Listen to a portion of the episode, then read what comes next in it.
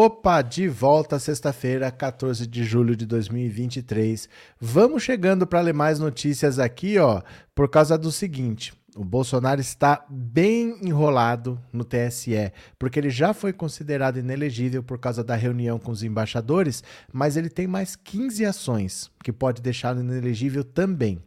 E duas estão com o rito bastante acelerado. Elas podem ser julgadas ainda esse ano. É quase certeza que elas vão ser julgadas ainda esse ano. A pena não muda. Se ele for considerado inelegível, vai ser a mesma coisa, da mesma data, porque é da eleição oito anos, né? Só que assim, é importante mais condenações, porque sempre pode ter alguma coisa que ficou aqui e ali e o advogado contestar. Se o advogado contestar, por exemplo, essa inelegibilidade, ele tem outras 15 garantindo que ele está inelegível. Então, um processo pode ser invalidado, ele pode conseguir eliminar do outro, mas se forem 16 condenações, é difícil. Então, tem mais duas que estão com a tramitação bastante acelerada e que podem agora ser definidas já nesse ano, tá? O Mauro Cid, ele tá meio que indicando, gente, que ele não vai segurar a onda do Bolsonaro, não. Ele não falou nada na CPI, mas ele é um cara assim. Ele é menos emocional. Ele é mais frio. Ele não é como aquele Lawande. Aquele Lawande só faltou pedir perdão, ficar de joelho, um cara meio atrapalhado assim.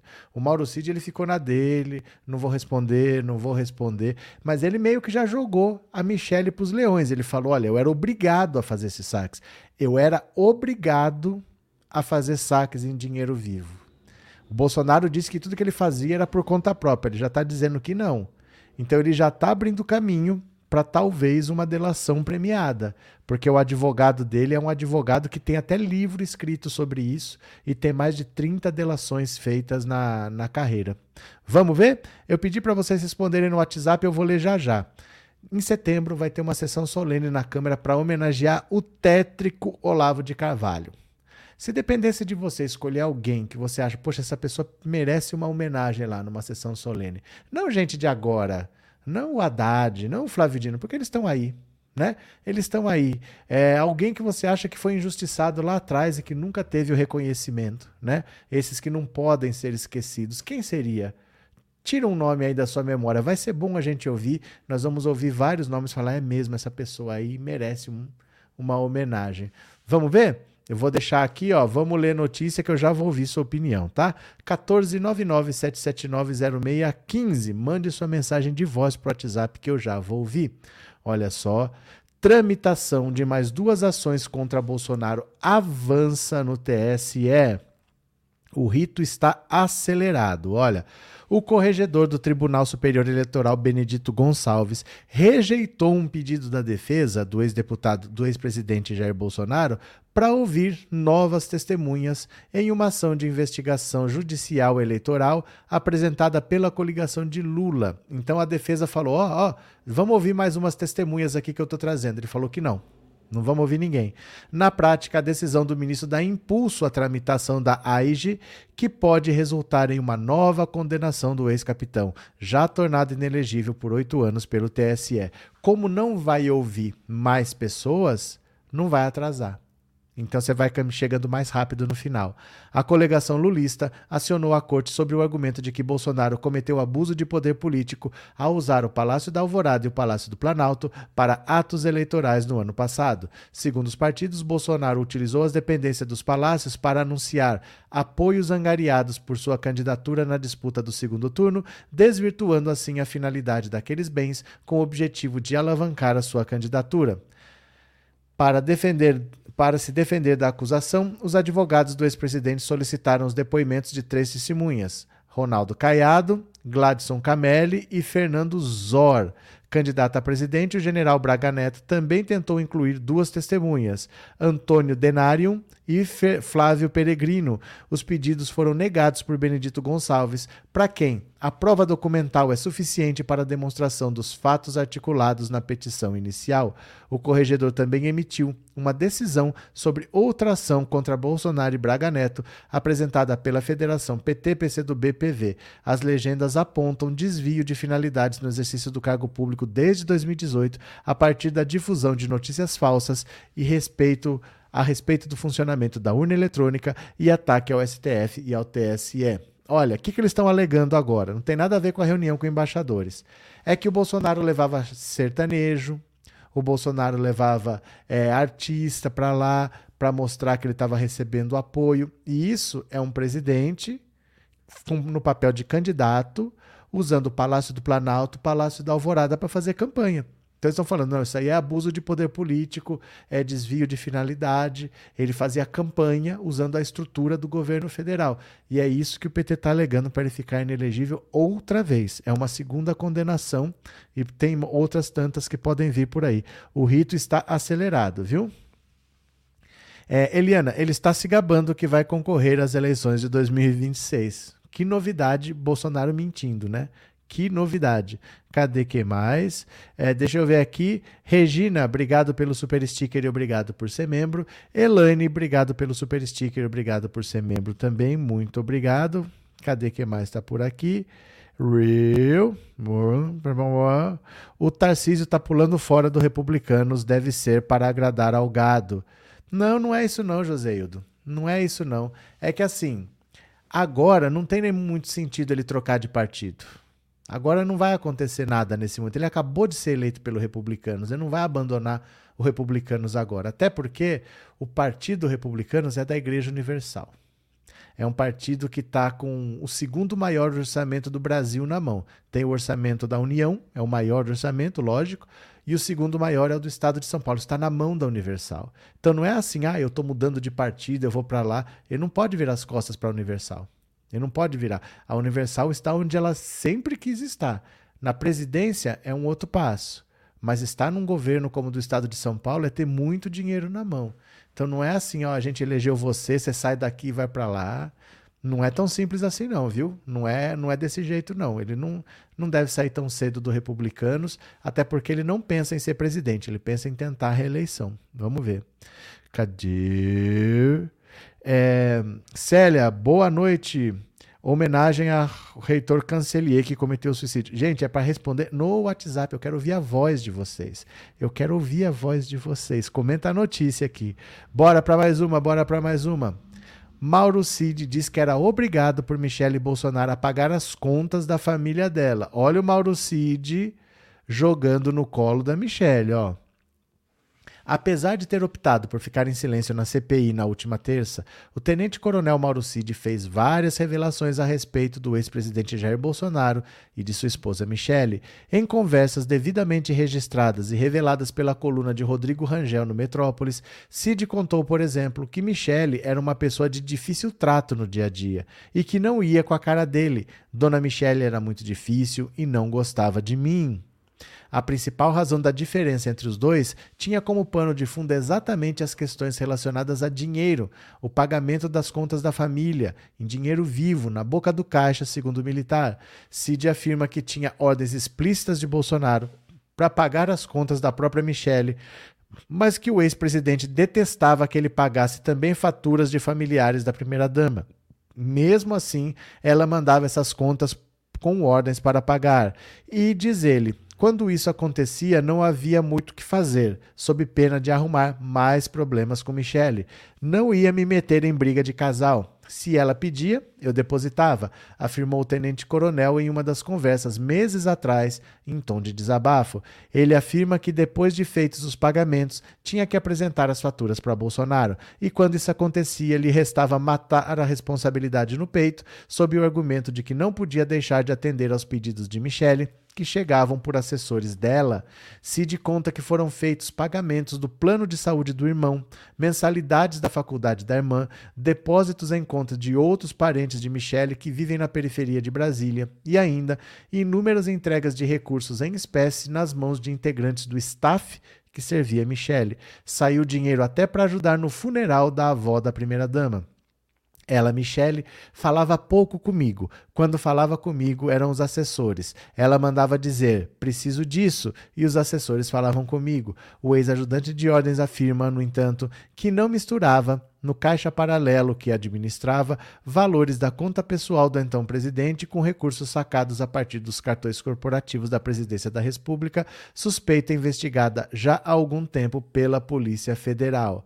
Olha, o Mauro Cid tá doido para fazer uma delação, é que ele não vai falar de graça, não vai chegar numa CPI falando.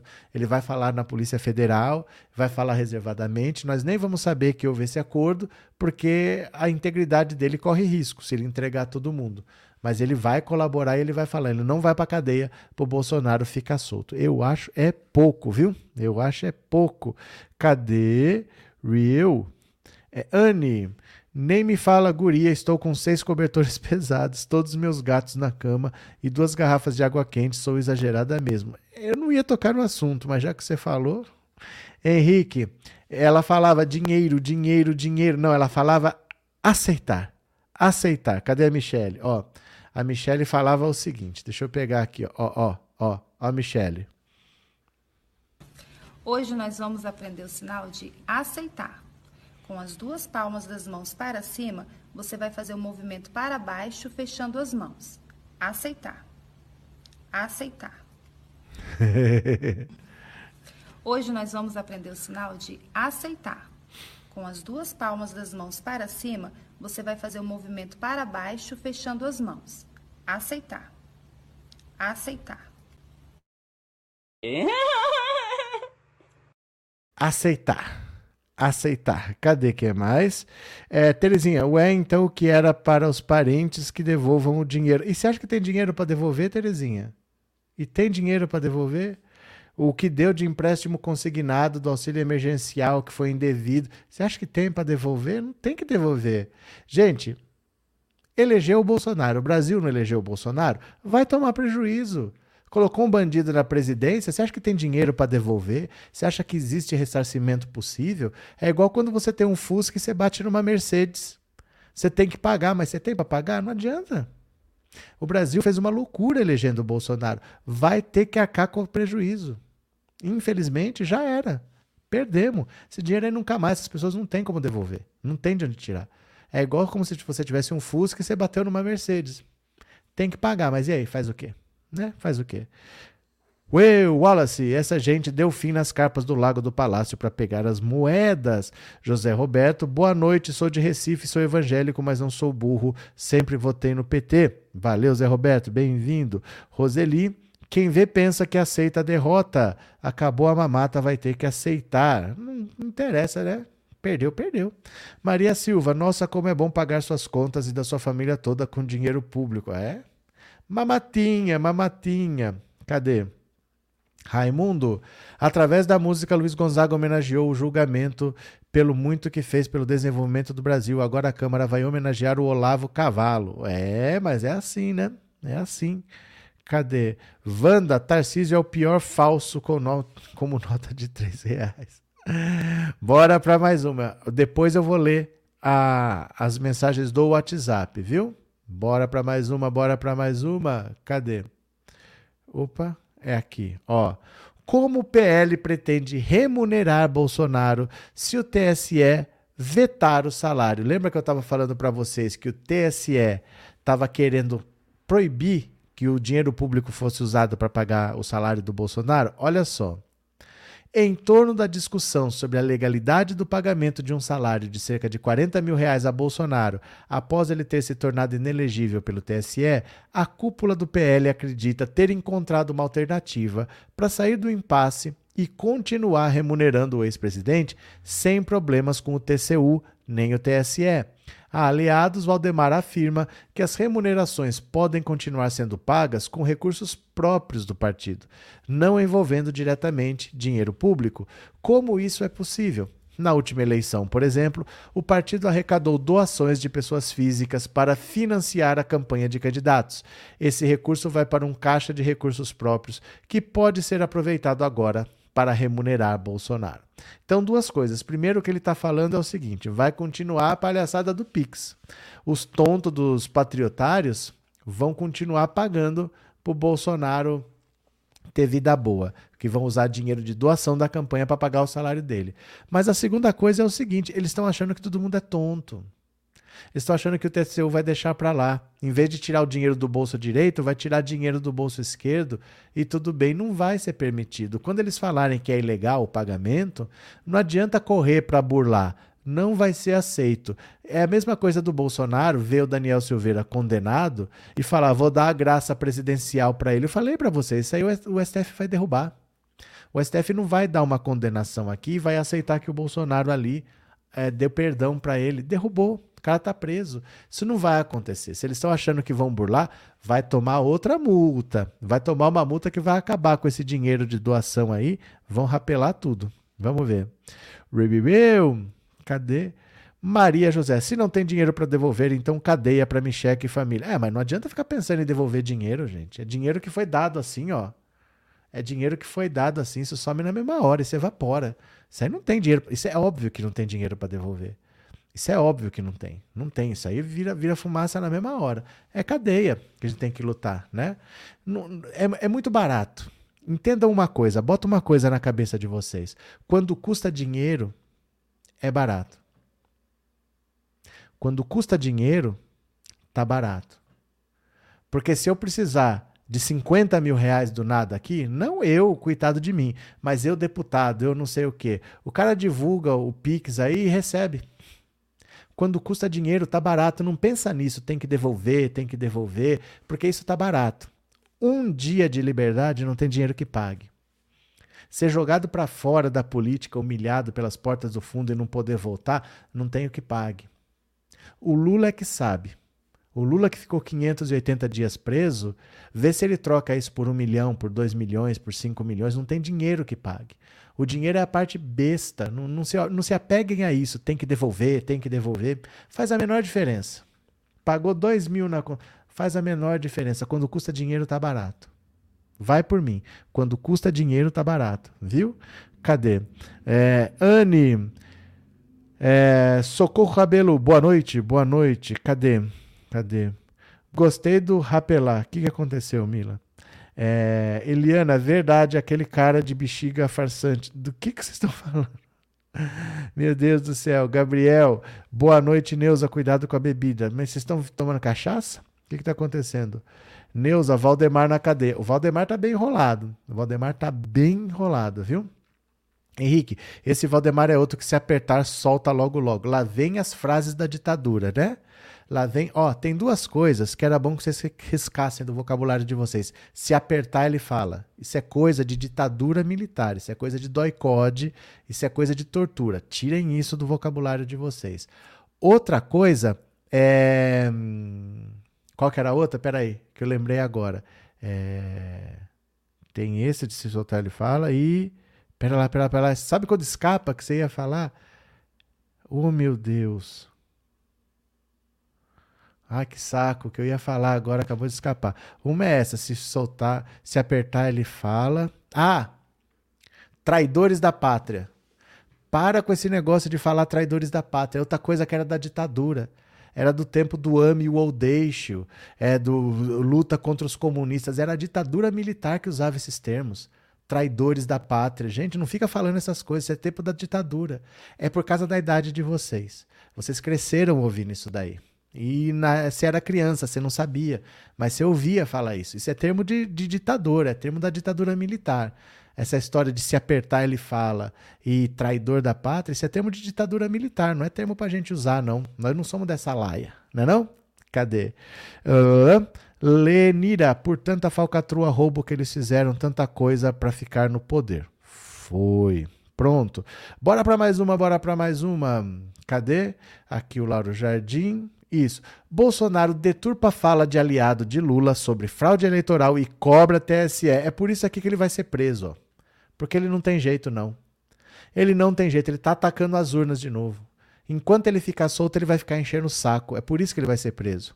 O ex-presidente Bolsonaro publicou um vídeo que usa trechos de declarações de ex-ministro da Educação do governo Dilma, Janine Ribeiro, Renato Janine Ribeiro, sobre fraude eleitoral em 2018 e cobrou a atuação do TSE. Ribeiro rebateu as acusações e disse em entrevista ao All News que nunca questionou as urnas. O ex-presidente afirmou que após a vitória nas eleições de 2018, o TSE determinou que a Polícia Federal instaurasse um inquérito para apurar possíveis fraudes eleitorais. A publicação ocorreu um dia após Renato Janine Ribeiro, presidente da SBPC, dizer que a fraude eleitoral levou ao poder em 2018 quem jamais ganharia eleições livres e limpas. Bolsonaro argumentou que tratou desse inquérito ainda em aberto na conversa que teve com embaixadores em 2022.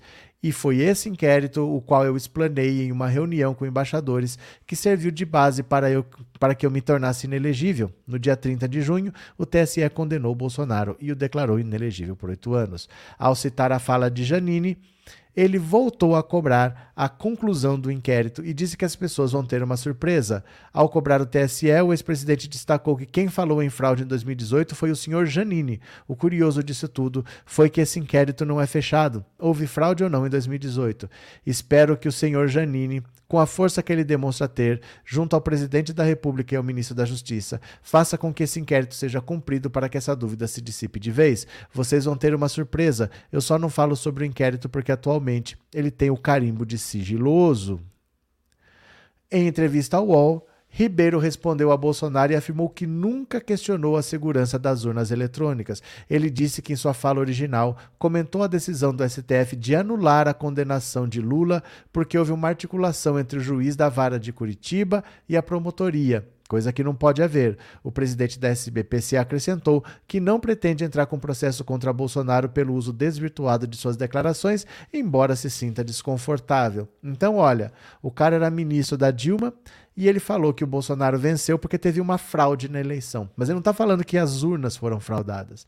Ele disse que tirar o Lula da eleição foi uma fraude condenar o Lula sem provas, o, o juiz em conluio com o Ministério Público, aquilo foi uma manobra fraudulenta para tirar o Lula da eleição. O Bolsonaro disse que, a, que ele falou assim: olha, a eleição teve fraude. Era isso que eu estava falando com embaixadores. Ele não estava falando nada de urna eletrônica, nada de invasão de sistema, nada do que o Bolsonaro falou.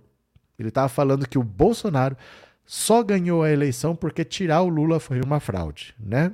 Cadê? Renovacar, o ladrão de joias está inflamando a gadaiada dele. A gadaiada nem liga mais. A gadaiada nem liga mais. Tem cada vez menos relevância o que ele fala, né? Cadê? Tânia, burrinho, acho que nem nas escolas nunca foi. Quem, Tânia? O que aconteceu? É, Henrique, Bolsonaro não argumenta nada, ele vomita. É o que ele sabe fazer. A gente não pode exigir mais dele, né? Onde a capacidade dele permite. É, eu vi o Coiso atacando as urnas de novo. Pois é, né?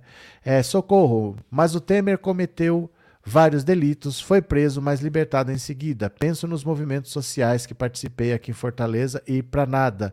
Não, mas é porque assim, são coisas completamente diferentes. Você não pode misturar as coisas. Ó, no mundo inteiro, o presidente da República é um cargo protegido.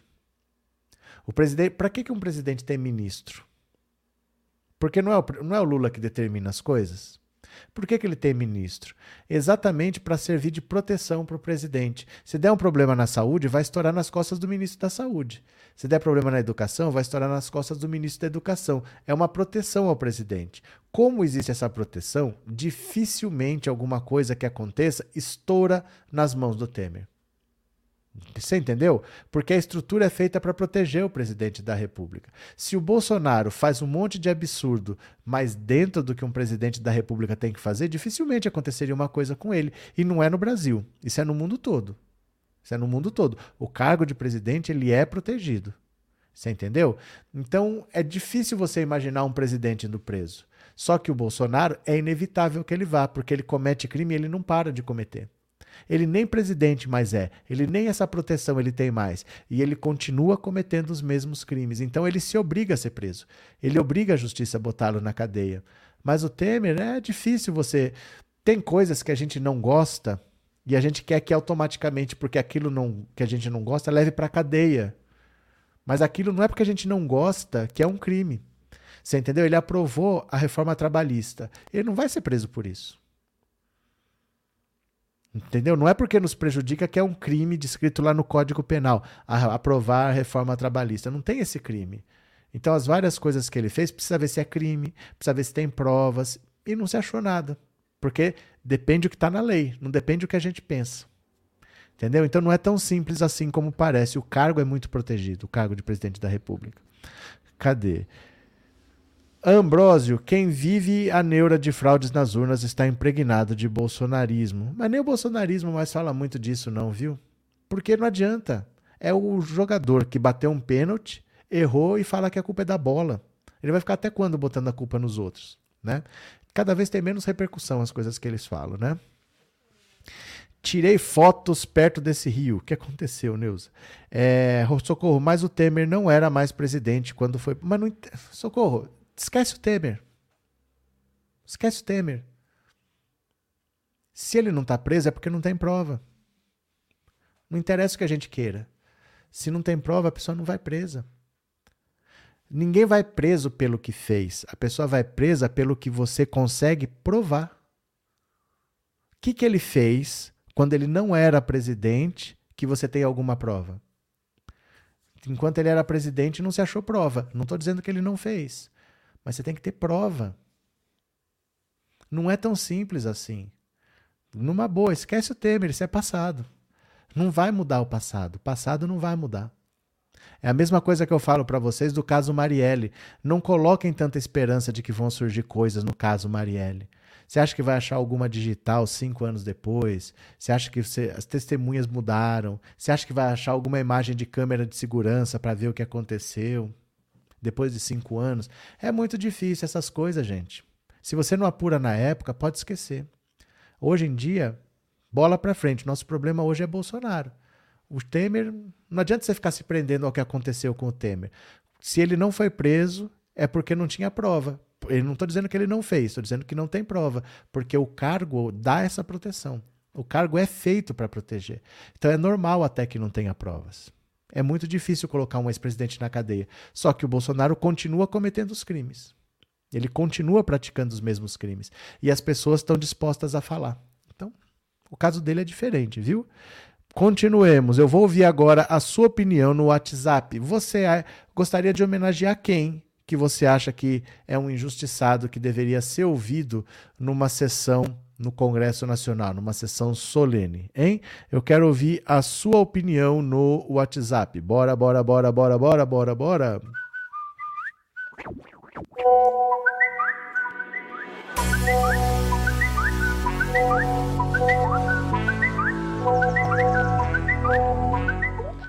Pronto, bora, bora, bora. Eu quero ouvir sua opinião. Quem você homenagearia numa sessão solene da Câmara dos Deputados? Vamos ver? Eu vou ouvir aqui a sua opinião no WhatsApp e bora. Cadê? Cardoso. Oh. Boa noite. Boa noite. Eu sou de Jaraguá, Goiás, Francisca. Hum. Eu Guimarães, a gente teve muito, assim, votamos muitas vezes nele. Ele foi um homem muito especial. Obrigado. Boa noite, professor Luiz de Recife. Eu homenagearia é, Grande Otelo. Grande Otelo. Boa noite, professor. Oi. É Marilene, do Rio de Janeiro. Diga. Eu acho que o Darcy Ribeiro seria um bom nome para ser homenageado. Valeu, obrigado. Boa noite, professor. Aqui é Cris Pintelli de Rio das Ostras.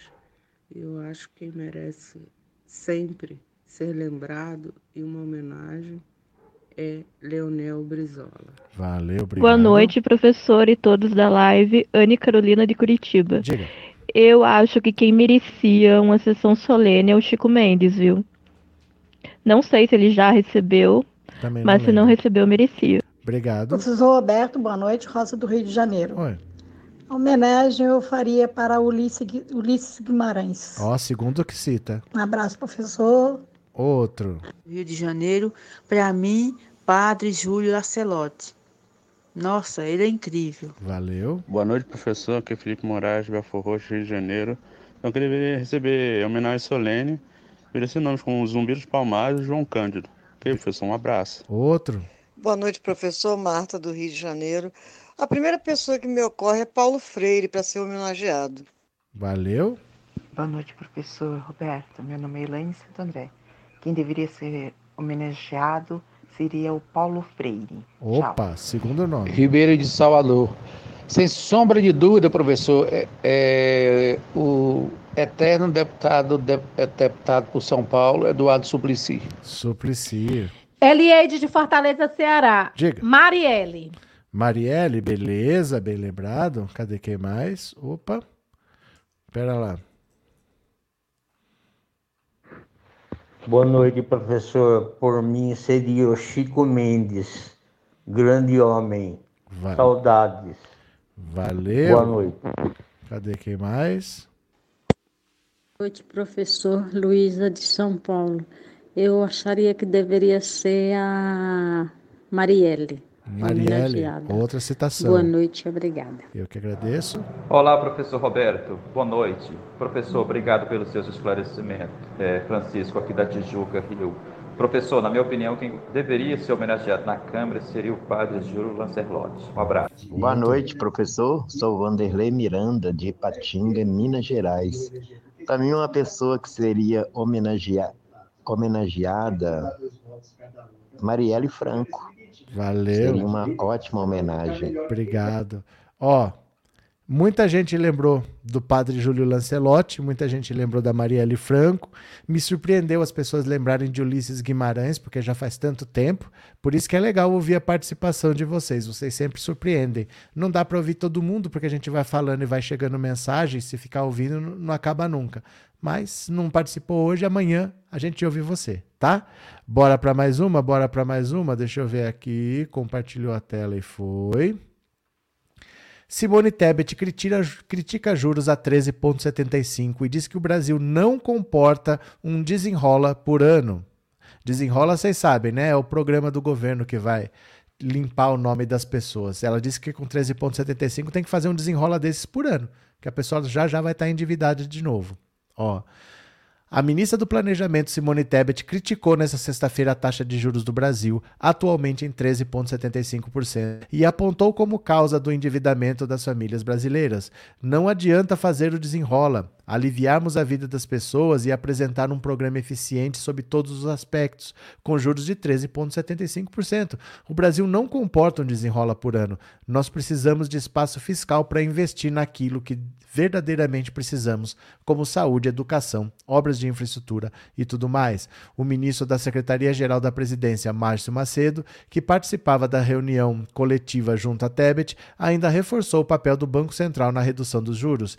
Ele, o Campos Neto, não pode se esconder atrás da autonomia do Banco Central para não cumprir o seu papel constitucional, que é garantir o controle fiscal e da inflação, e ajudar a criar as condições para o Brasil crescer, a economia girar e gerar empregos e renda. Campos Neto e o Banco Central têm sido alvos frequentes de críticas de membros do governo Lula ao longo desse ano. O Brasil inteiro está pedindo. Não é possível um país crescer o suficiente para resolver os problemas do povo com a taxa Selic a 13,75, quando a inflação está em 3,16. Isso é inadmissível. Após a queda de 0,08 da inflação em junho, divulgada na última terça, o ministro da Fazenda, Fernando Haddad, afirmou que espera mais notícias boas em agosto, quando o Copom se reúne para definir a taxa básica de juros no Brasil. Então, olha, já estamos no dia 15 de julho. Mais 15 dias tem a reunião do Copom. Eles não querem um cortezinho de 0,25%. Eles esperam que caia 2%, 1%, 2%, mas uma queda que seja mais significativa, porque você pode achar pouco 1 ou 2%, mas três meses, seis meses passam rápido. Então, se você cair um ponto por mês, em seis meses caiu seis pontos. Né? E se você cair 0,25, em seis meses vai cair 1,5. Então é irrelevante quase esse 0,25, né? Precisa ter uma queda mais substancial. Deixa eu ver o que vocês estão falando aqui. Deia, eu estava no primeiro ano da faculdade de Direito quando teve o acidente do helicóptero que vitimou Ulisses Guimarães e, inclusive, uma colega de turma, bombeiro, participou das buscas aos corpos. Legal. Cadê?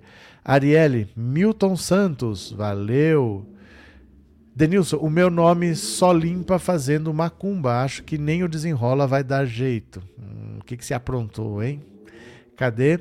É, Gabriel, Paulo, boa noite, amigo. Vem encher a cara com a gente. O que, que vocês estão aprontando? RC Moedas, deveria homenagear o Amarildo. Faz 10 anos hoje do sumiço dele. Socorro, tem algumas pessoas muito boas nesse campo, perdão, mas eu homenagearia o grande educador Paulo Freire. Ambrósio, se os juros não caírem em agosto, cairá o Campos Neto. É bem provável, viu? O Lula comprou essa briga, ele vai querer tirar o Campos Neto de lá. Cadê? José da Graça. Lula não deve dar os ministérios da saúde nem da ação social, porque senão vai ser a roubalheira imensa. Vai ser bom pro corrupto Lira comprar mais fazendas. Obrigado, viu? Bora para mais uma, meu povo. Bora para mais uma, que aqui é assim, é na base da notícia, é na base da notícia. Lula destaca a importância do Congresso. A gente não quer ficar brigando. A gente não quer ficar brigando. Olha só. Em discurso no Palácio do Planalto nesta sexta-feira, o presidente Lula afirmou que o Congresso eleito é o estado de espírito de cada um no momento da eleição e que por isso não adianta reclamar. Segundo o presidente, a relação com o Congresso teve melhora nesse primeiro semestre. Faz apenas seis meses que a gente está aqui. Vocês podem ver os números e ver o que mudou. Mudou inclusive a relação com o Congresso Nacional, porque a gente também não quer ficar brigando com deputado e com senador. O presidente defendeu ainda a prerrogativa de que o Congresso altere pontos das matérias enviadas pelo governo. Senador não é subordinado ao presidente da República, que aquilo que a gente manda é aprovado. Não, a gente tem que mandar e tem que convencer de que aquilo é importante ser aprovado e às vezes aceitar as mudanças deles. Aqui todo mundo sabe o quanto é importante essa relação civilizada e democrática. Lula frisou que o Congresso é a cara do povo brasileiro no dia da eleição e que, para melhorá-lo, é preciso agradar o próximo pleito. O Congresso pode ter o defeito que vocês quiserem que tenha, mas ele é a cara de vocês no dia da eleição. Não tem jeito. Ele é o estado de espírito de cada um de nós quando foi digitar o nosso número de candidato. Se quiser melhor, só nas próximas eleições. O que, que ele está falando? Gente, não adianta reclamar que eu estou negociando com fulano, que eu estou negociando com aquele outro. É o povo que elegeu. É o estado de espírito de cada um que votou nessas pessoas que montou esse congresso aí. E ele vai fazer o quê? Ele vai trabalhar com as pessoas que o povo elegeu. É isso que ele está falando. Isso aí tem a cara de vocês no dia da eleição. Pode ser que hoje você pense diferente, mas naquele dia que você estava bravo, você votou naquele cara. Agora eu tenho que ficar quatro anos com esse cara aqui, né? Regina, obrigado pelo super sticker e obrigado por ser membro. Elaine, obrigado pelo super sticker e por ser membro. Eduardo Cunha, obrigado pelo super chat e por ser membro. E José Barros, obrigado pelo super sticker e por ser membro também. Quem mais está por aqui? É, Denilson acha que eu deveria ser garoto propaganda do Desenrola, tipo o Zé Boleto, uma versão devedora do Zé Gotinha. Orlando, Anne Carolina com sotaque fica mais linda ainda a voz. Love is in the air. Inês, o gado quase acaba com o país. É porque a lógica era o Bolsonaro se reeleger. Se ele consegue se reeleger em oito anos, quase uma década, ele já indicou dois ministros para o STF. O Lula deve indicar três, porque dois devem aposentar por fazer 75 anos e o Barroso deve antecipar a aposentadoria. Então imagina, seria o Bolsonaro indicando esses três, seriam cinco no total mais os ministros do STJ, mais os desembargadores, que é tudo o presidente da República que indica, mais um PGR por quatro anos lá passando pano para os crimes, mais ele pegando deputado, ministro, não sei o quê, colocando como prefeito, como governador. Meu Deus do céu. Foi uma loucura em 2018, porque a tendência era ele ter sido reeleito. Escapamos de uma boa. O brasileiro tem mais sorte do que juízo. O brasileiro tem mais forte do que juízo, viu? Cadê? É... Cara de gado é feia mesmo, disse o Henrique Nunes. Fernando, Flávio Dino disse que tem novidades sobre o caso Marielle. Mas, gente, vocês não podem pôr expectativas nisso. Dizer que tem novidades não quer dizer que sabe quem matou. Quer dizer que é alguma coisa. Quer dizer que agora passou daqui foi, foi para lá. Quer dizer que agora mudou um tipo de investigação. É isso. As novidades são essas, assim. Agora trocou o, o procurador que estava investigando. Não ponham muitas esperanças num crime que já aconteceu há cinco anos. Não tem mais câmera de segurança para ver imagem, não tem mais digital para pegar. Tem gente que morreu, tem gente que mudou, que poderia testemunhar. É muito difícil investigar alguma coisa cinco anos depois. Não achem que vai sair muita coisa. Isso daí, ó. Se aparecer, ótimo, evidentemente. Se aparecer, ótimo. Mas não fiquem colocando esperanças que tem novidades, que tem novidades, porque não tem mais o que investigar. Ó, vou te dar um exemplo. Eu matei alguém. Acabei de matar alguém aqui. Primeira coisa, eu tenho que dar um fim nesse corpo e tenho que lavar minha casa de cima e embaixo para não deixar nenhuma marca. Então, imagina, eu vou picotar esse corpo, eu vou dar um jeito de levar para algum lugar, eu vou fazer não sei o quê. Se você só começar a investigar cinco anos depois, quantas vezes eu já não lavei essa casa? Você entendeu? Querer investigar um crime cinco anos depois. O Queiroz tem um homicídio que está aberto desde 2002. Ele tem um que está aberto desde 2002 e tem um que está aberto desde 2003. Um é o do Anderson Rosa de Souza, o outro é o do Gênesis Luiz da Silva, que foi ele que matou quando ele era policial. Nunca teve solução até hoje. A Polícia Civil do Rio de Janeiro investiga, manda para o Ministério Público. O Ministério Público pede mais investigações. A Polícia Civil investiga, manda para o Ministério Público. O Ministério Público devolve e pede mais investigações. Sabe quantas vezes esse bate-volta já aconteceu? 72 vezes. Assim é o Rio de Janeiro. 72 vezes esse bate-volta do Ministério Público pedir mais investigação. E nunca vai para lugar nenhum. Por isso que eles queriam federalizar o caso, mas não é todo caso que pode ser federalizado, tem uma, uma questão burocrática que não pode. Então, não coloquem muita esperança em novidades assim, não. Se vier, ótimo, mas só não esperem. Aceite o que vier, mas não espere muita coisa, não. Sandra, obrigado pelo super sticker e obrigado por ser membro, viu? Muito obrigado. Cadê? Daniela, eu homenagearia a doutora Zilda Arnes. Arnes, né? F é, fundadora da Pastoral da Criança, verdade. Ela morreu num terremoto no Haiti, lembra disso? Tava lá. Neuza, Rogério Marinho fingiu choro, não tinha lágrimas. Minha filha faz igual quando quer alguma coisa. Ai, meu Deus do que. RC, uma coisa que poucos se atentam. M. Franco, Marielle, foi morta durante a intervenção militar. Estranho, não? Foi um recado? Todo mundo sabe o que foi. Todo mundo sabe o que foi. Na verdade, eles queriam matar o Freixo. Porque o Freixo é o cara que fez a CPI das milícias e quase 300 milicianos foram presos. Vocês sabem o Tropa de Elite 1? O Tropa de Elite 1, se vocês puxarem pela memória, termina com o Capitão Nascimento na Assembleia Legislativa do Rio delatando todo mundo. E ele fala que teve, foi a maior queima de arquivo da história. Muita gente foi para vala antes da hora por causa da fala dele. Na verdade, isso é como se fosse a CPI da milícia que o Freixo fez quando ele era deputado estadual no Rio de Janeiro. E ele também fez a CPI do tráfico de armas e munições. E a milícia queria matar o Freixo. A milícia matou o irmão do Freixo. O irmão do Freixo foi assassinado por um miliciano. Só que o Freixo, desde que o irmão dele foi assassinado, ele anda com escolta policial. Então eles procuraram alguém do mesmo partido do Freixo e próximo ao Freixo. A Marielle era do PSOL igual ao Freixo e tinha sido assessora do Freixo por 10 anos.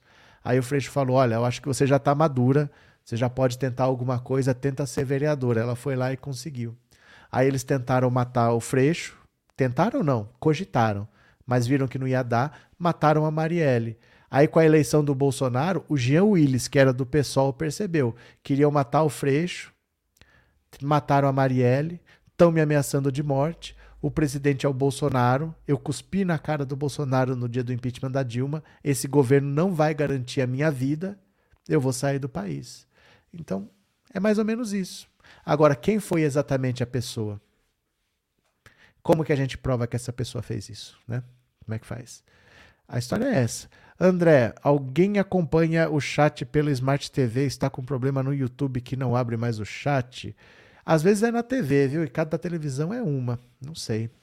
É, Inês, rapaz, o Carluxo vivia em pé de guerra com a Marielle. Ela ia se candidatar ao governo do estado. Não ia, não. Não ia, não.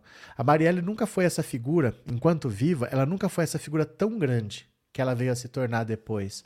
Ela não ia se candidatar, ela não tinha assim tantos problemas. Ela foi meio assim não tem tu, vai tu, porque o objetivo era o Freixo. Ela foi morta porque ela era do mesmo partido do Freixo e tinha sido assessora do Freixo. Mas ela não era tudo, todo isso que ela é hoje, porque as pessoas nem conheciam ela. As pessoas nem conheciam antes. Ela ficou conhecida por causa do crime brutal. E aí foram ver o que ela fazia. E aí falaram: nossa, a gente nem reparava nela. Mas ela não era uma pessoa que ia se candidatar, que ia virar presidente da República. Não, não era isso. Em vida nunca foi. Viu? É, Lutar contra o esquema não é fácil. Nunca é. Nunca é. Porque o sistema existe para proteger o próprio sistema para manter o sistema funcionando. E a Marielle estava investigando é, construções irregulares em área de milícia. Então ela era um alvo. Ela era um alvo meio fácil, né? Comparando com o Freixo, ela era um alvo mais fácil. Mas a milícia quis eliminar a Marielle, a milícia do Rio. E já tinha matado o irmão do Freixo. O irmão do Freixo foi morto pela milícia, viu? Ela estava investigando as milícias. Estava. Provavelmente foi a milícia do Rio que eliminou a Marielle, que contratou o escritório do crime para fazer o, o, assassinato, né? Cadê? É, Deia, Marielle ia se candidatar ao Senado, estava investigando grilagem de terras pelos. Eu não ia se candidatar ao Senado, gente. Ela tinha acabado de ser eleita vereadora.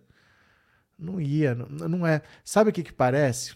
No caso da Marielle, mal comparando, parece o Ayrton Senna. O Ayrton Senna virou o maior ídolo do Brasil depois de morrer. Quem tem 40, 50 anos e assistia corrida na época, sabe que não era assim que o Brasil parava para assistir Fórmula 1. O Brasil vibrava com a vitória, mas dizer que todo mundo acordava cedo para ver é só ver as audiências da corrida. Nunca foi esse negócio assim.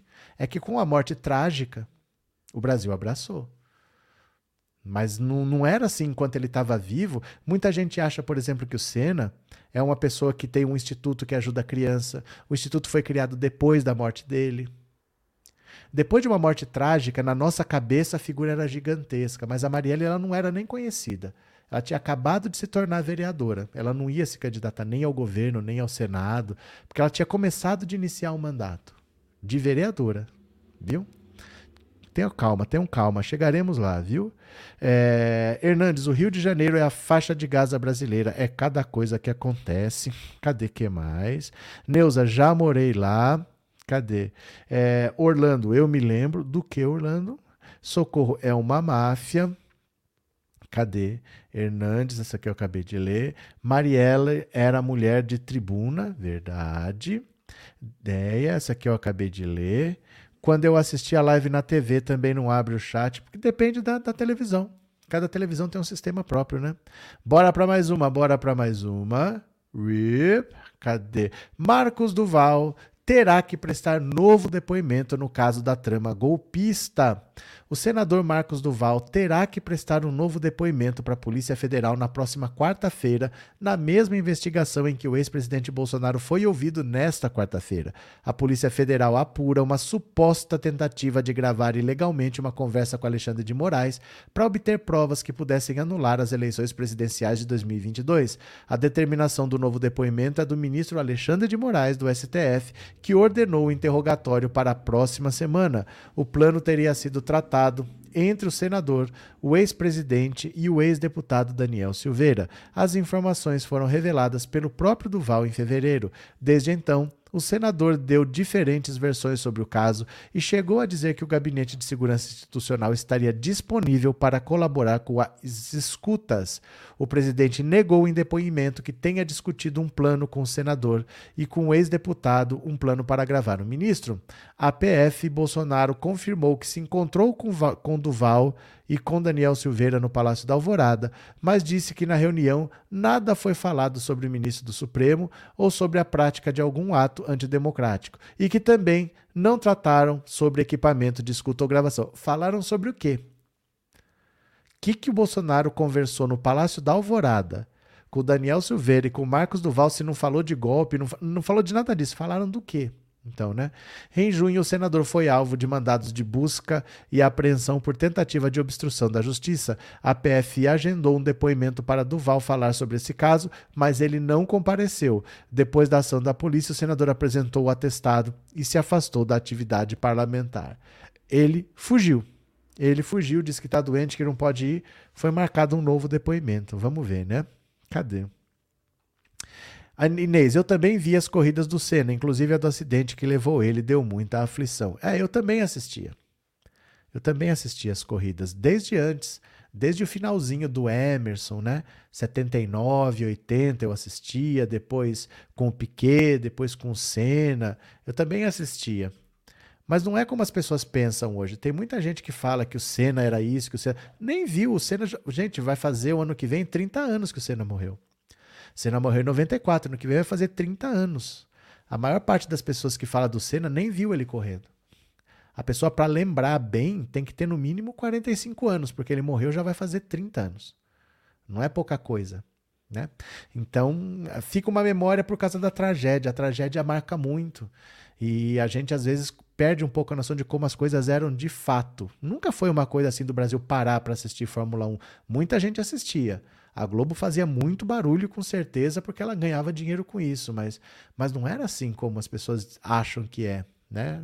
Ah, é assim mesmo, né? Quando tem uma morte trágica dessa, viu? Cadê?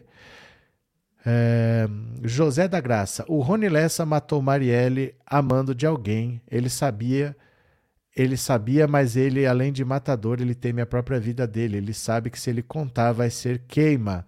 É que assim, a gente não pode esperar que um bandido colabore para a justiça, a não ser que ele se beneficie. No caso dele, muito difícil que ele possa se beneficiar de alguma coisa, porque, cara, gente da estirpe dele, se andar solto na rua, alguém mata. O Rony Lessa já sofreu uma tentativa de homicídio. O Rony Lessa sofreu uma tentativa de homicídio lá no Rio de Janeiro. Ele era ex-PM do BOP. Ele saiu porque ele estava envolvido com um bicheiro, com máfia de caça-níquel. Ele saiu do BOP. Ele, com outros militares, eles sempre se encontravam para almoçar na sexta-feira. Ele, um bombeiro, uns outros colegas, e ele tem uma dificuldade, ele anda com muleta, porque ele fazia a segurança de um bicheiro Aí tentaram matar o filho de bicheiro com um atentado à bomba, a bomba explodiu perto dele, ele perdeu uma parte da perna nesse acidente. Então ele anda com dificuldade. E ele estava indo para esse almoço numa sexta-feira e apareceu um cara armado que foi na direção e deu tiro nele. Esse amigo dele, que é bombeiro, viu, saiu, foi correndo, meteu tiro no cara, acertou um tiro no atirador. Esse atirador estava de moto, ele pegou a moto, saiu, meio cambaleando, mas conseguiu fugir mesmo baleado. E o Rony Lessa, mesmo baleado, foi levado para o hospital e não morreu. Aí a polícia achou o cara no hospital. Achou o cara baleado, com uma... a moto desapareceu. A moto desapareceu. Esse cara que foi baleado, ele era de São Paulo, nunca tinha cometido crime no Rio de Janeiro e de repente estava tentando, estava no Rio de Janeiro tentando matar o assassino da Marielle Franco.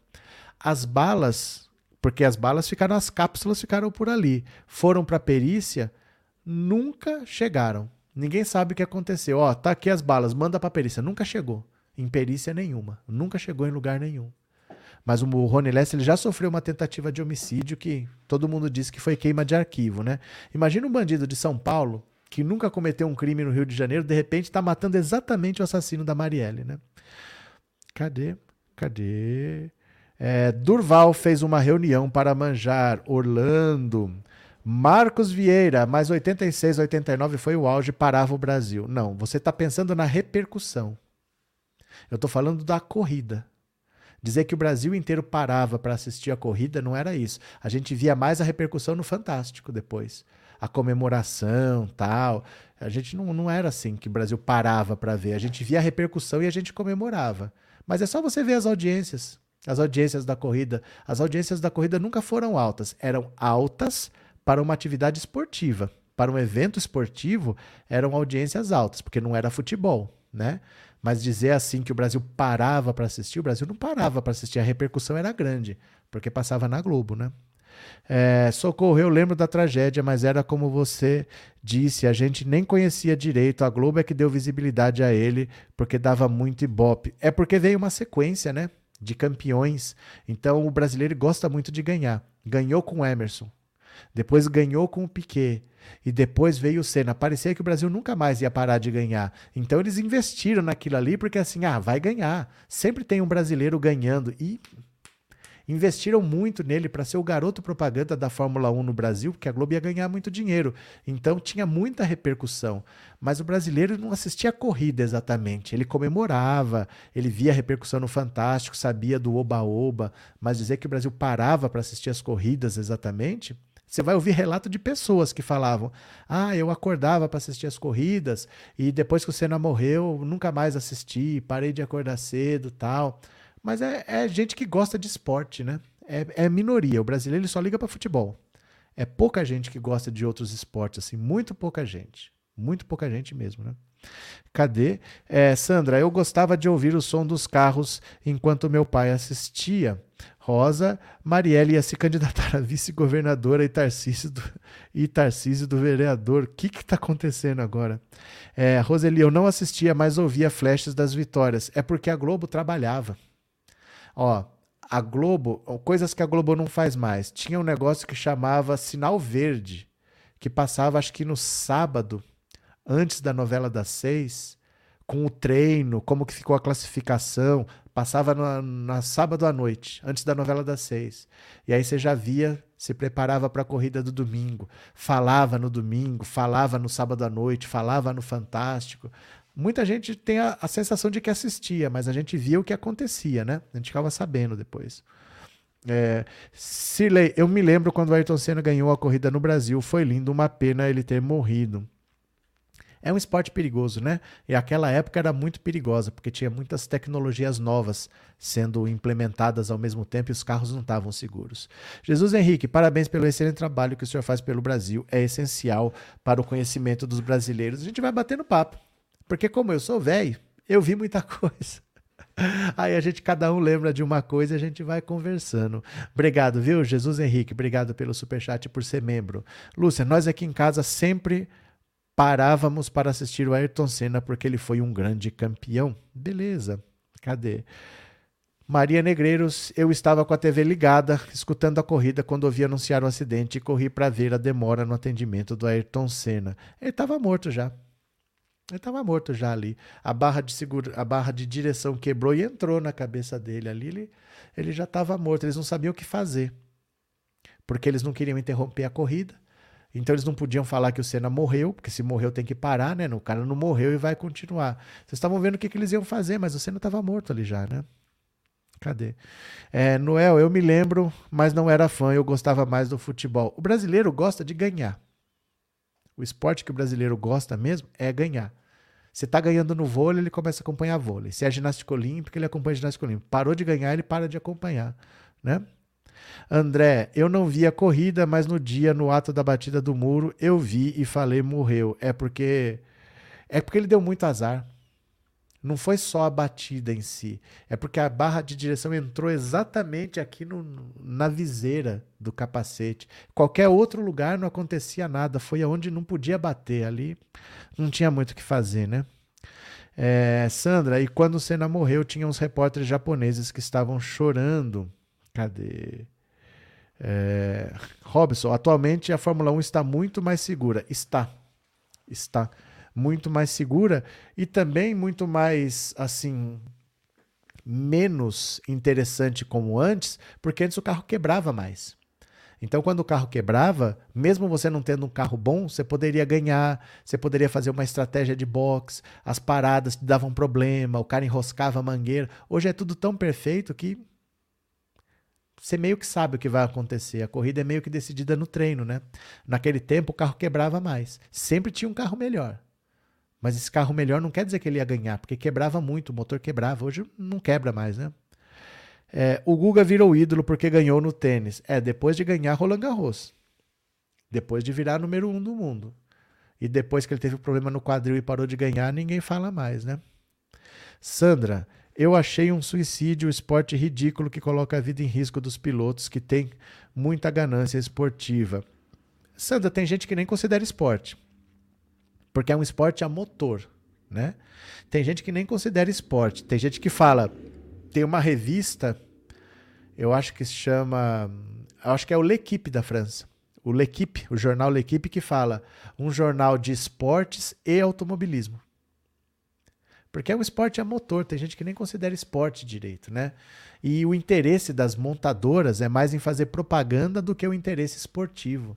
Então eles usam ali, testam novas tecnologias, desenvolvem, depois vai para o carro de rua. É muito mais um negócio do que um esporte. Vamos ver aqui é, quem colaborou com o canal no Pix. Se você me ajudou na minha mamatinha da Lei Rouanet, eu vou ler a sua mensagem agora. Bora?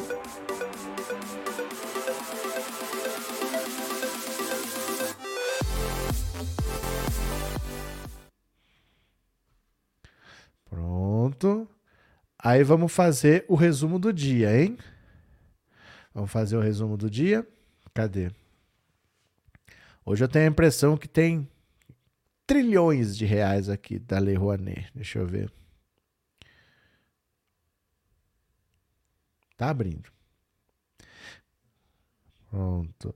É, Selma Maria Nascimento, muito obrigado de coração. Marcos Antônio Rodrigues, muito obrigado, meu parceiro. Rita de Cássius, Rita de Cássia Bastos Paim, muito obrigado. José Borges Mendes, muito obrigado. Zeca Mendes MPB, obrigado, viu? Zeca Mendes, eu lembro da, do comentário aqui, muito obrigado. E Cláudio Vieira Lopes, muito obrigado de coração. Foram esses que me ajudaram na mamata da Lei Rouanet. Eu recebo 8 trilhões de reais por mês e vivo da mamata da Lei Rouanet. Cadê vocês? É, Anne, sim, sim, esperava mais na terça, mas o que importa é o triunfo e amanhã estou confiante na classificação. Do que será que vocês estão falando? Leco, é esporte sim, tem que ter treinamento físico e resistência altíssima. Eu não disse que não é. Eu não disse que não é. Eu disse que tem muita gente que nem considera. E eu dei o exemplo do equipe, mas eu não falei que não é. Eu falei, tem muita gente que nem considera esporte, porque é um esporte a motor. Eu não falei que não é. Vocês são apressados. Onofre, meu filho gostava muito de corrida e até hoje vê todas as corridas, sabe o nome de todos os participantes. Pronto. Agora vamos fazer o resumo do dia? A live vai aparecer na tela. Gente, pelo menos se inscreva no canal, porque é um segundo canal que é meu mesmo. Se dá piripaque aqui, se dá algum rolo com o YouTube, a gente tem uma alternativa. Se você só está inscrito aqui e dá um problema com esse canal, eu não tenho como falar com você. A gente várias vezes já deixou de fazer live aqui porque deu algum problema e fizemos live no outro canal até solucionar. Então se inscreva no outro canal.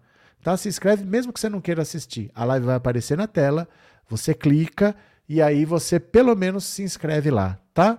Bora, bora, bora. Beijo, beijo, beijo. Obrigado, obrigado, obrigado. Bom fim de semana. Mas clica, clica no resumo do dia. Clica, clica, clica.